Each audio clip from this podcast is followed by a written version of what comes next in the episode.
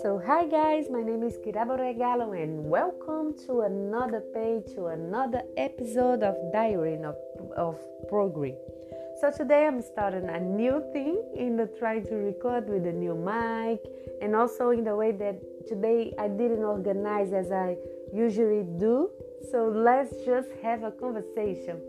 Actually, I want to share with you something that happened yesterday with me uh, when I was moving around city and I think was a great lesson for me. And we remind me scripture, and we will start with John 13, verse 35, 35. Yeah. A new command I give you love one another. As I have loved you, you must love one another. By this, all men will know that you are my disciples if you love one another. So, uh, here, Jesus is talking about love. So, usually we think that preaching is about uh, like, uh, let me speak, let me uh, have a, a, a mic on my hands, let me have a platform. But here, Jesus is telling us a new concept of preaching in actions. When your actions speak louder than your words. And I have a question for you. What it was the last time that you did something not like it's common for you it's a habit for you to do that this spread love in all the environment that you were in little things little little little things and uh, for us to move on i want to question uh, do another question as well i want to ask, ask you what is love so, uh, Bible tell us that love is patient, love is kind, it does not envy, it does not boast, it's not pride, it's not rude, it's not self-seeking, it's not easily angered, it keeps no record of wrongs. Love does not delight in evil, but rejoices with the truth.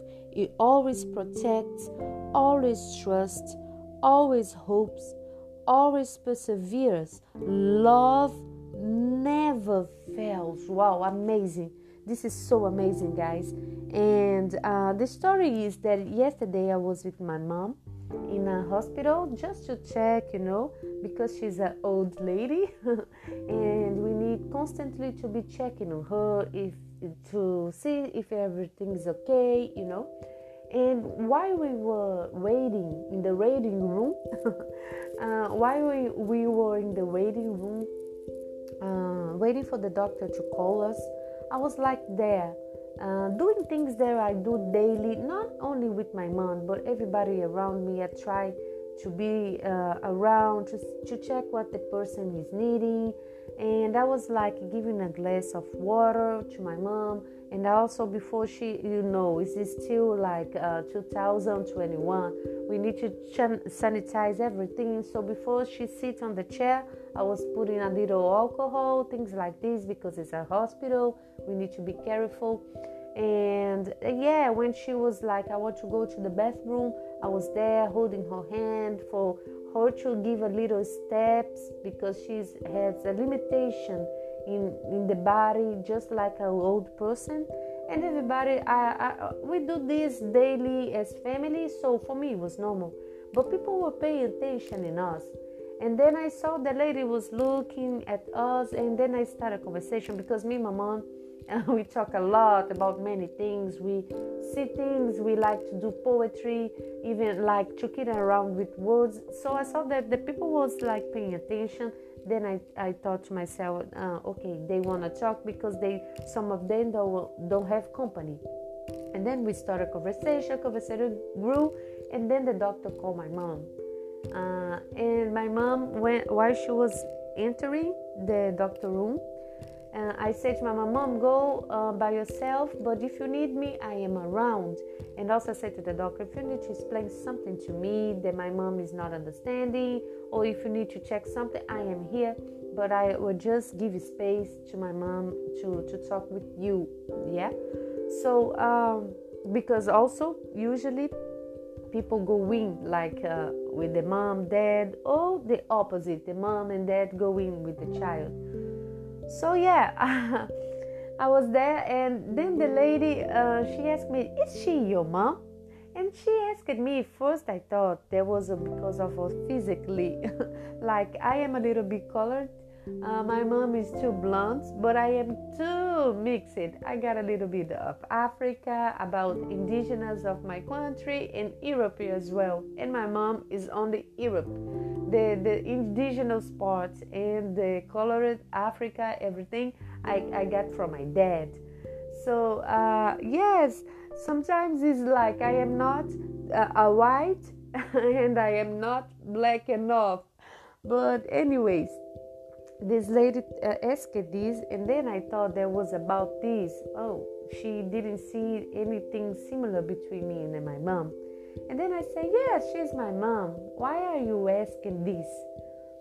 So the lady said, No, because of uh, the way you treat her. I don't know. And then I realized she was thinking that I was like a nanny for my mom. I was taking care of my mom because of the kindness. Uh, I was be gentle uh, with taking care of my mom in the way that I was serving my mom. Yeah. So here we have a professional, a, a profession that people take care of the older people. Is a profession like a nursing that you keep around so you get you get your payment but it was not this i was just there because i i didn't needed to be there as a, a daughter i could be doing another things.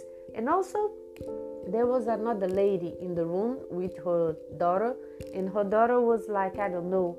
And this lady was like really really really really really bad you know. She couldn't move she couldn't do many things she couldn't walk. So uh, I don't know if this lady was comparing me, or I don't know if maybe this generation uh, don't know anything. It's not even this generation because it's an old lady as well. But things got the values got so mixed, so I don't know, change it that she thought that the only possibility that I had to love my mom, that person that was in front of her, it was like, okay, this girl is treating this old lady well just because, or maybe she has an interest, or maybe she is like a professional. So, uh, yeah. So then I start about uh, start to think about the scriptures, which is also in John 10, saying, "I am the good shepherd." The good shepherd lays down, lay down, lays down his life for the sheep. The higher hand is not the shepherd who owns the sheep. So when he see the wolf coming, he abandons the sheep and runs away.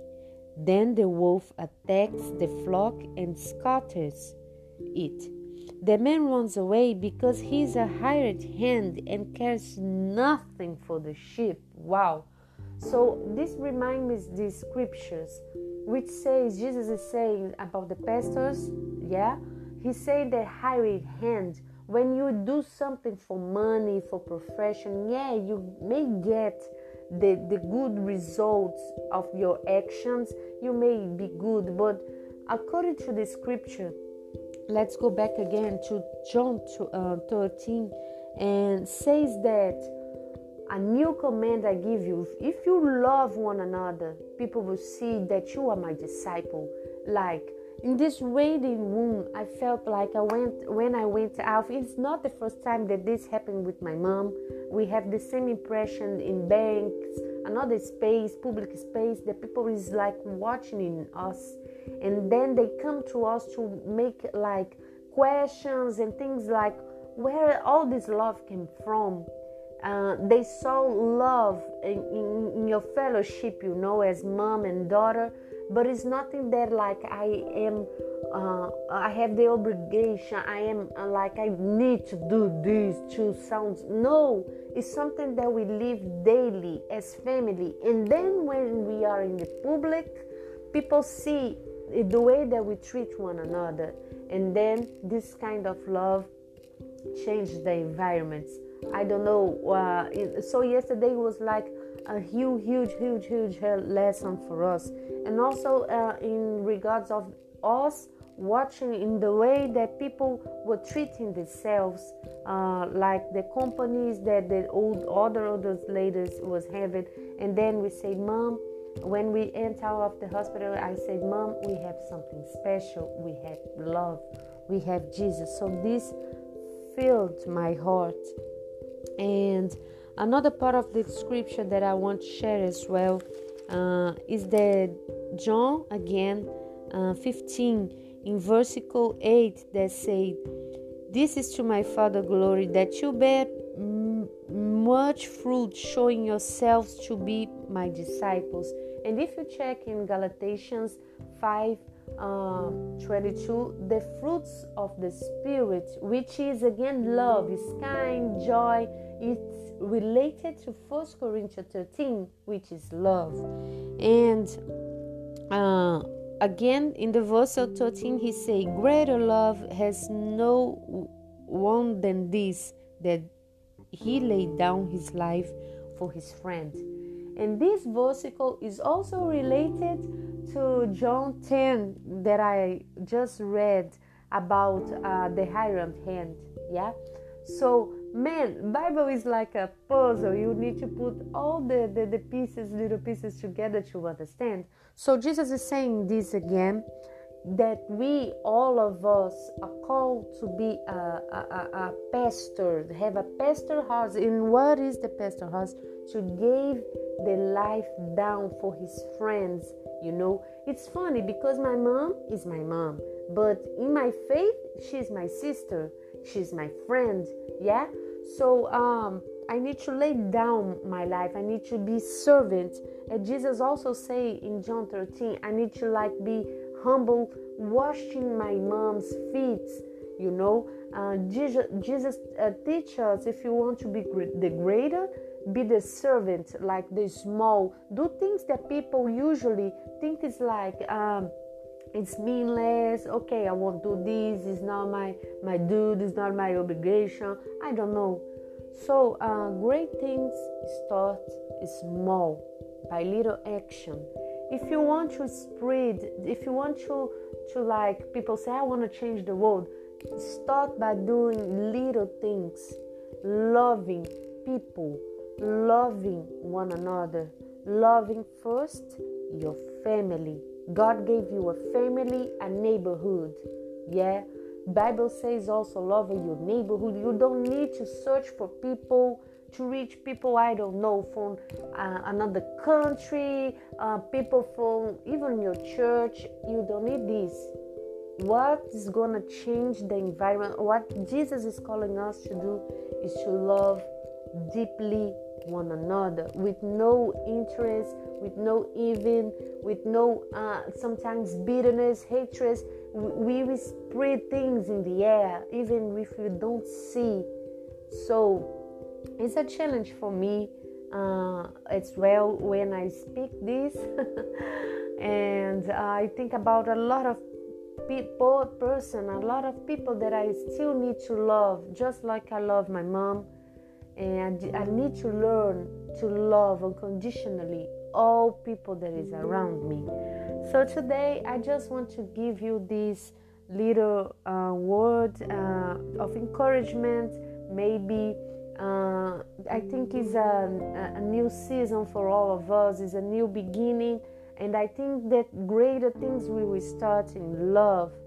We don't need a platform. Jesus is calling us to the table, to be humble in the table, eating as family in the presence of the Father.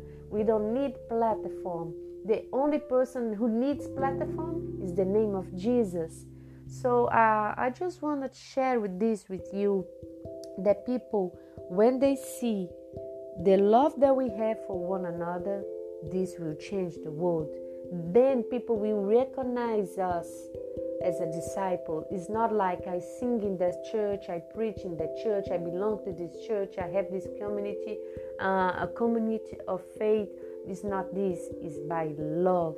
Everything starts and ends, every beginning ends is in love.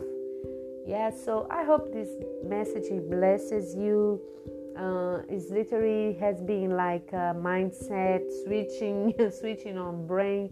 Things are, are, are, are new in the way that we understand, and I hope it's for better. And I hope this word encourages you. And I hope my English is okay as well because I didn't study or did a little research. I was just like being talkative as I normally am. So, yeah, let me know uh, about what you think. Uh, share with me also your heart. Have a blessed day and see you in the next page. Bye bye.